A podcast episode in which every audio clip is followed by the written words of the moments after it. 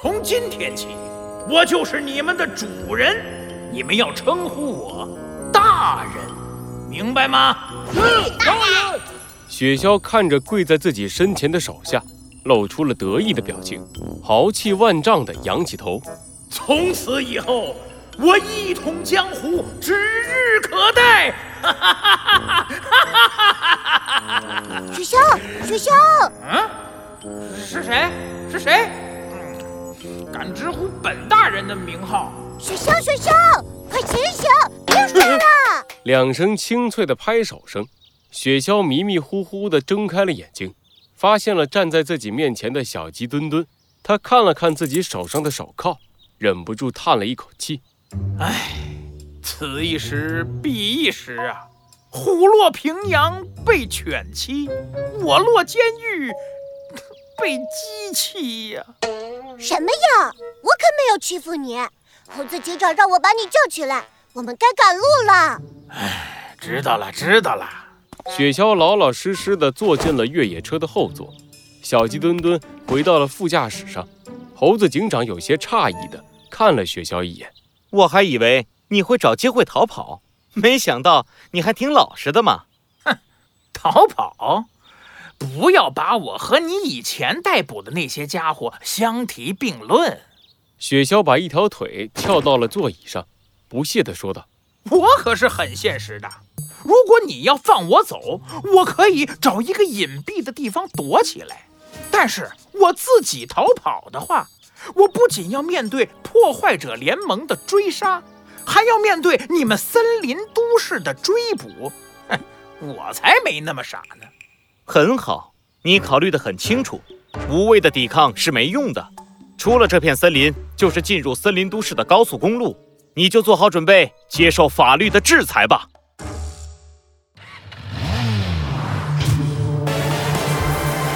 罪恶藏在谜题之下，真相就在推理之后。猴子警长探案记，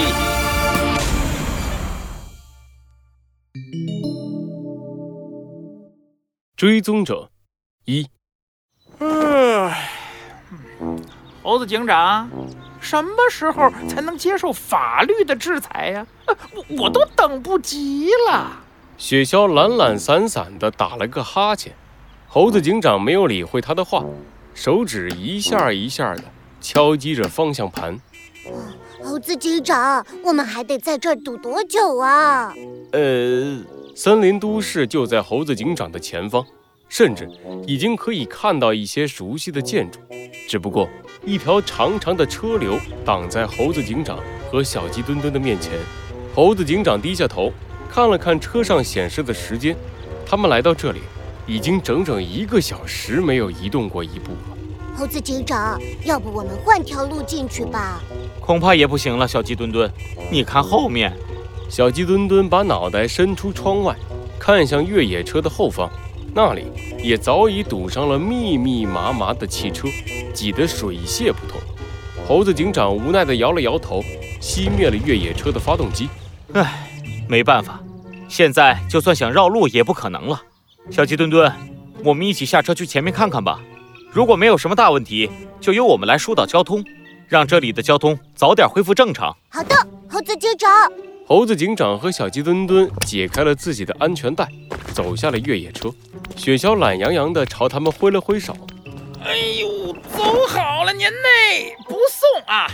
哦，对了。”哎，爷饿了。哎，你们回来的时候如果有吃的，给爷带点回来啊！你在说什么？你也要去？雪橇？什么？我也去？当然了。难道你以为我会把你这个罪犯一个人留在车上吗？不，爷就不去。哎哎哎哎，你别拖我呀！没等雪橇拒绝，猴子警长不由分说地打开了车门，把雪橇提了下来，一起向着前方走去。就在他们离开后不久，周围的车辆打开了车门，一个又一个黑白色的动物走了下来，向着越野车走去。往右打，方向盘再往右打一点。哎，对对对！猴子警长站在车流当中，指挥着交通。在他的身边，雪橇颤颤抖抖地举着一个牌子，上面画着一个禁止通行的符号。我说你好了没有啊？爷都已经举了半个小时了。好，哎，就是这样。OK，雪橇，你把牌子举高点儿，后面的动物要看不见了。可恶，你居然居然只会也做这种事情，你你你太可恶了！猴子警长，猴子警长，另一边搞定了。小鸡墩墩抱着盒子从不远处跑了过来，那里的车流已经开始缓缓地行动了起来。啊，终于搞定了，真是累死我了。猴子警长堵了这么久的车，就是因为他们都抢着出去。如果排好队，一个一个过，早就不堵了。辛苦你了，小鸡墩墩，我这边也差不多了，那我们就回去吧。猴子警长拉上了雪橇，和小鸡墩墩一起向着越野车的方向走去。呵呵，我们终于回到森林都市了，猴子警长。好久没看到兔子警长和弗兰熊他们了，他们看到我们突然回来，一定会很惊讶的。呵呵，不能放松警惕，小鸡墩墩。为了这趟行程的保密，我们谁也没有联系，就返回了森林都市。在回到森林警局之前，我们啊都不能算是安全了。明白，猴子警长。小鸡墩墩打开了副驾驶的车门，坐了进去。猴子警长把雪橇塞到了车的后座之后，走到了驾驶位的车门边。突然，猴子警长的动作停了下来。嗯，怎么了，猴子警长？你怎么不上车呀？哦，啊没什么，小鸡墩墩。猴子警长打开了车门，就像拍走灰尘一样，拍了拍自己的座位。他坐上驾驶位，转动了车上的钥匙。越野车发出一声轰鸣，缓缓地向前驶去。没有人注意到，猴子警长的手心里藏着一根棕色的毫毛。在我离开越野车之前，把这根毫毛卡在了车门上。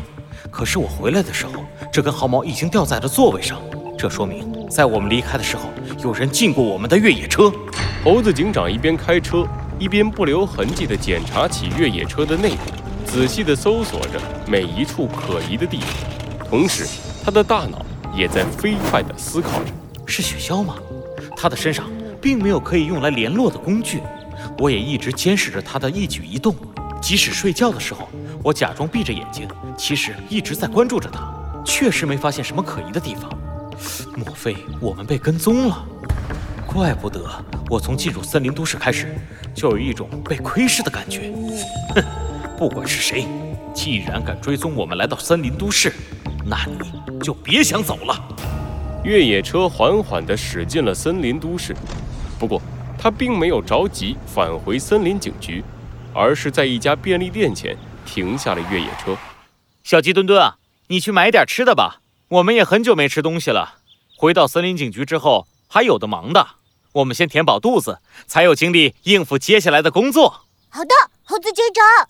小鸡墩墩把盒子交给猴子警长，兴冲冲地跑向了便利店。